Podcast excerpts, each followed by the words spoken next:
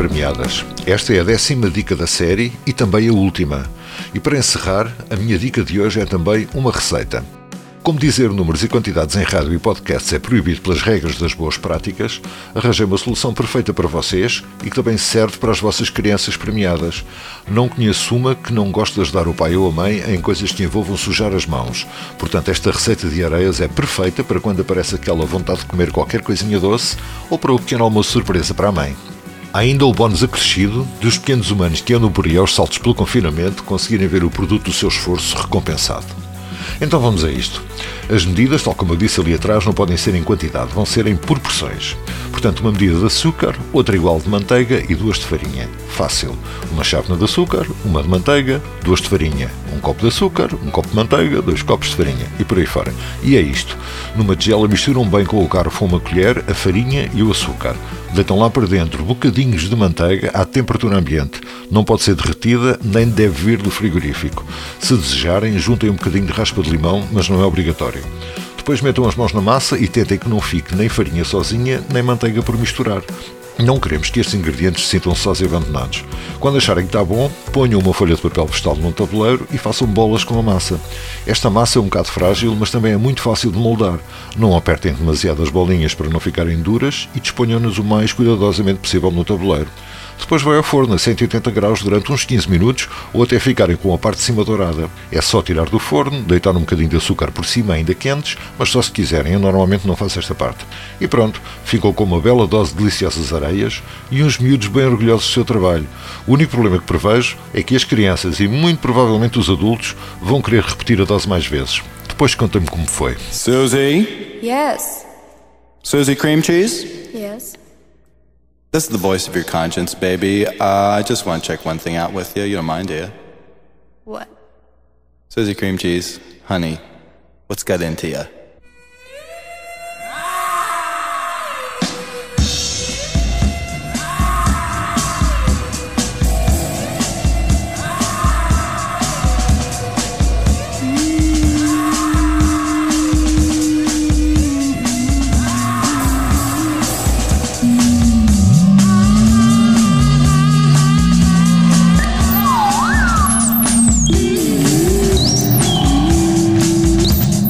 Frank Zappa and the Mothers of Invention. Vou deixar ouvir aqui mais um bocadinho.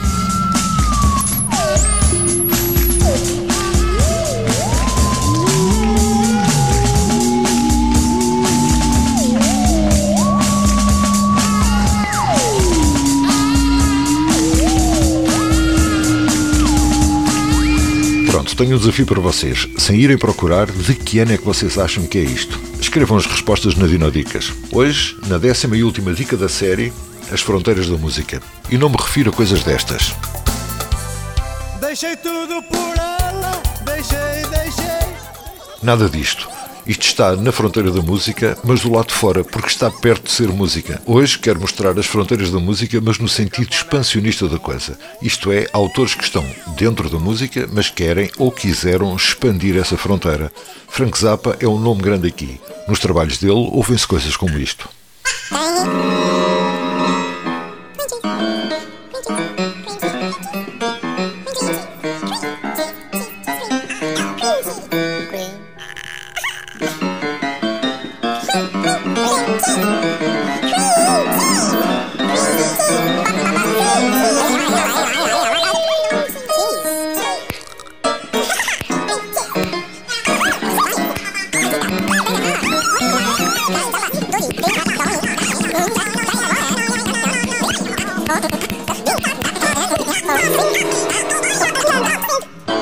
Tudo isto é uma partitura. Pode não ser fácil tocar, mas tem.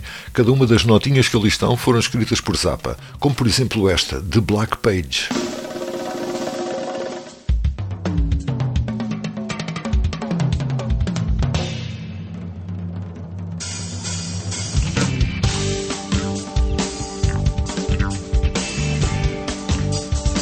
Just heard the Black Page, number one, the drum solo. Now it is time for us to play the Page, number two. This requires a special guest to enter the stage. Please welcome the Italian virtuoso himself, Steve Vai.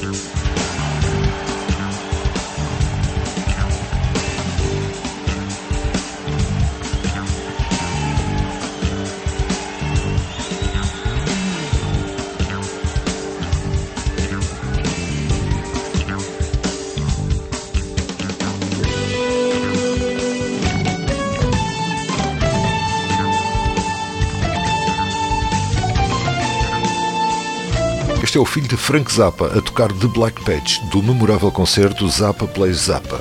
Isto é só um bocadinho, porque estas músicas não seguem o formato de rádio e prolongam-se até o autor dizer tudo o que pretende. Nesta altura, vocês já deveriam saber que as canções ditas normais têm a duração que têm por causa da rádio, certo? Este The Black Page chama-se assim devido à partitura. Não só, mas principalmente à partitura da bateria. Para vosso conforto, deixo o link formatado para a pesquisa por imagens do Google para perceberem bem o que estou a dizer. E para os bateristas e aficionados da bateria, fica também um vídeo do processo que Sean Crowder usou para tentar tocar este The Black Page. Zappa, além de ser um extraordinário guitarrista, era um compositor fora de série que percebeu que as fronteiras da música são demasiado apertadas. Sendo um humano extremamente inteligente, também sabia que o mundo que o rodeava era demasiado pequeno a ideias, e daí a introdução de um sarcástico e por vezes corrosivo sentido de humor nas suas composições. Ladies and gentlemen, the President of the United States. Fellow Americans. Do, do, do. He's been sick.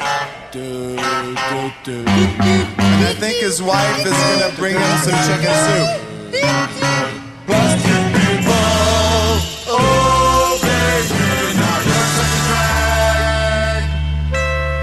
I know it's hard to defend an unpopular policy every once in a while.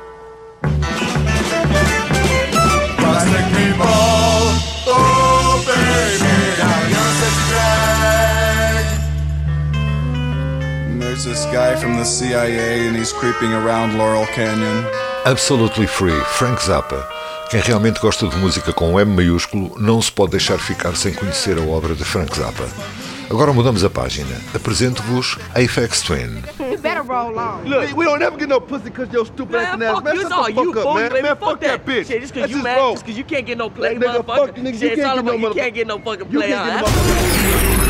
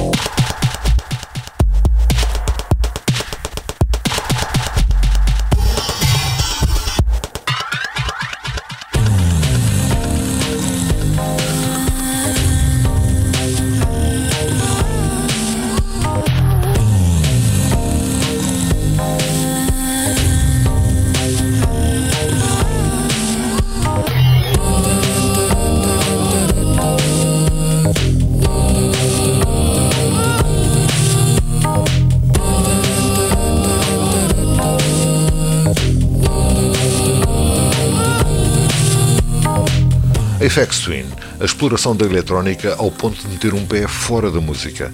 Basta verem os vídeos que percebem o que quer dizer. Aphex Twin é como Zappa, atira-nos para cima com tudo o que tem disponível, sem misericórdia. Esta música tem uma intro que é quase exclusivamente um diálogo e eu só passei mesmo o final desse diálogo. Aconselho a ver o vídeo porque ele é outra dimensão da música de Aphex Twin. E se quiserem ver mais, experimentem Come to Daddy, por exemplo. Deixo os links para os dois e podem viajar pela obra do gênio de Aphex Twin.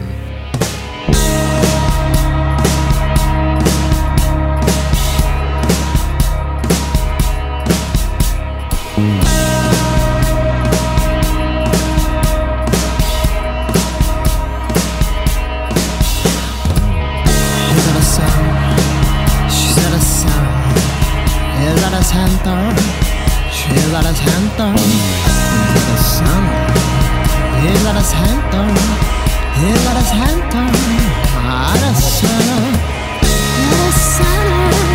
She's at. He's at. He's at his Estes são os Black Midi, outro exemplo de gente que puxa pela linha de fronteira. Aqui o género não está bem definido, a estética é um pouco obscura e os caminhos explorados nem sempre são completamente óbvios. A música dita independente por vezes pisa estes terrenos, mas os dois exemplos que vos trago hoje vivem dessa atmosfera sem qualquer outro interesse. Não pretendem ser dançáveis, não querem saber do sucesso, nem aspiram a um grande contrato. São músicos, por vezes com uma aproximação minimalista à composição, com uma intenção clara e óbvia de fazer diferente, mas com a expressividade necessária de impressionar com a música.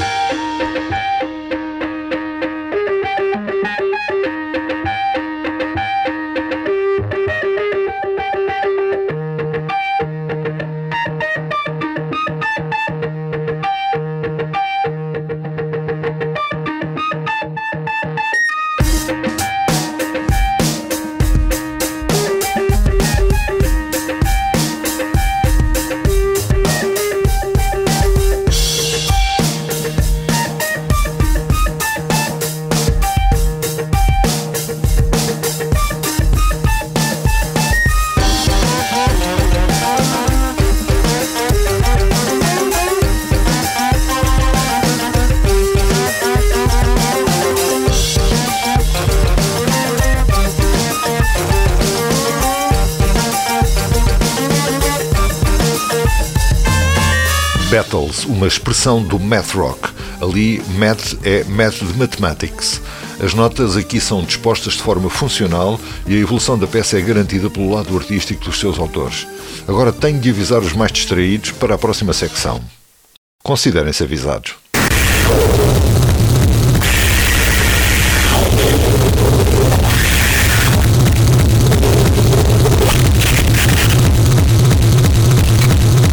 Este é o japonês Masami Akita, conhecido pelo nome artístico de Merzbow, com uma composição, se assim se pode dizer, chamada Woodpecker número 1 Pulse Demon.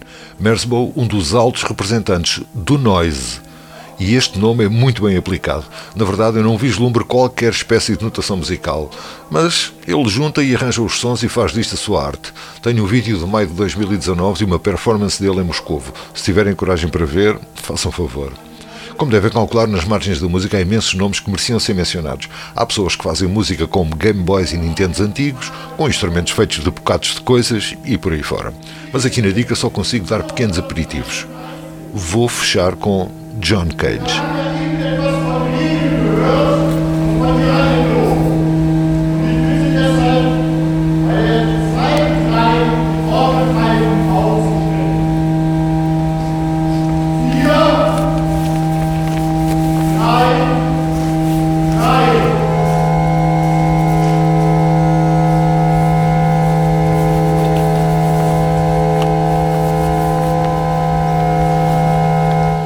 Que vocês acabaram de ouvir foi uma mudança de nota de As Slow as Possible, que aconteceu a 5 de janeiro de 2006.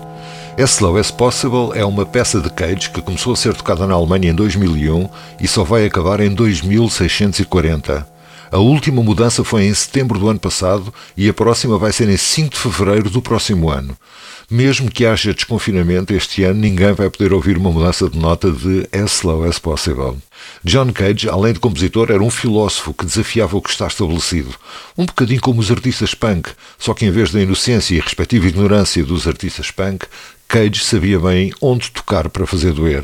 Por exemplo, com a peça 433, que literalmente não tem uma única nota nem instrumentos. São 4 minutos e 33 segundos de não música, que de resto já começaram a tocar aqui na dica. Querem ouvir melhor?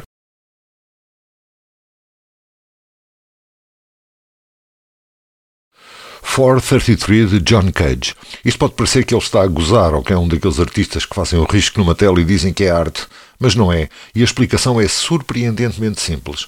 Toda e qualquer instalação musical preparada para ser tocada em concerto tem um ambiente único. As salas são diferentes, se for ao ar livre, a audiência e a geografia do local é sempre diferente. O que Cage quis demonstrar é que isso também faz parte da manifestação musical. O ruído que vem do público e as diferentes formas que pode tomar fazem parte da peça que está a ser tocada. 433 é uma homenagem a quem ouve música e se no fim de um concerto os músicos calarem os seus instrumentos e executarem esta peça, é muito diferente de acabar o concerto e toda a gente se ir embora. Há todo este simbolismo que pode ser levado ao extremo, como aconteceu em outubro do ano passado, quando a Orquestra de Filarmónica de Berlim fechou o último concerto antes do confinamento obrigatório na Alemanha com Ford 33 de John Cage. E é tudo o que tenho para vocês hoje. Agora vou descansar um bocadinho e vou pensar na próxima série. Se quiserem deixar a vossa opinião ou sugestões, façam favor.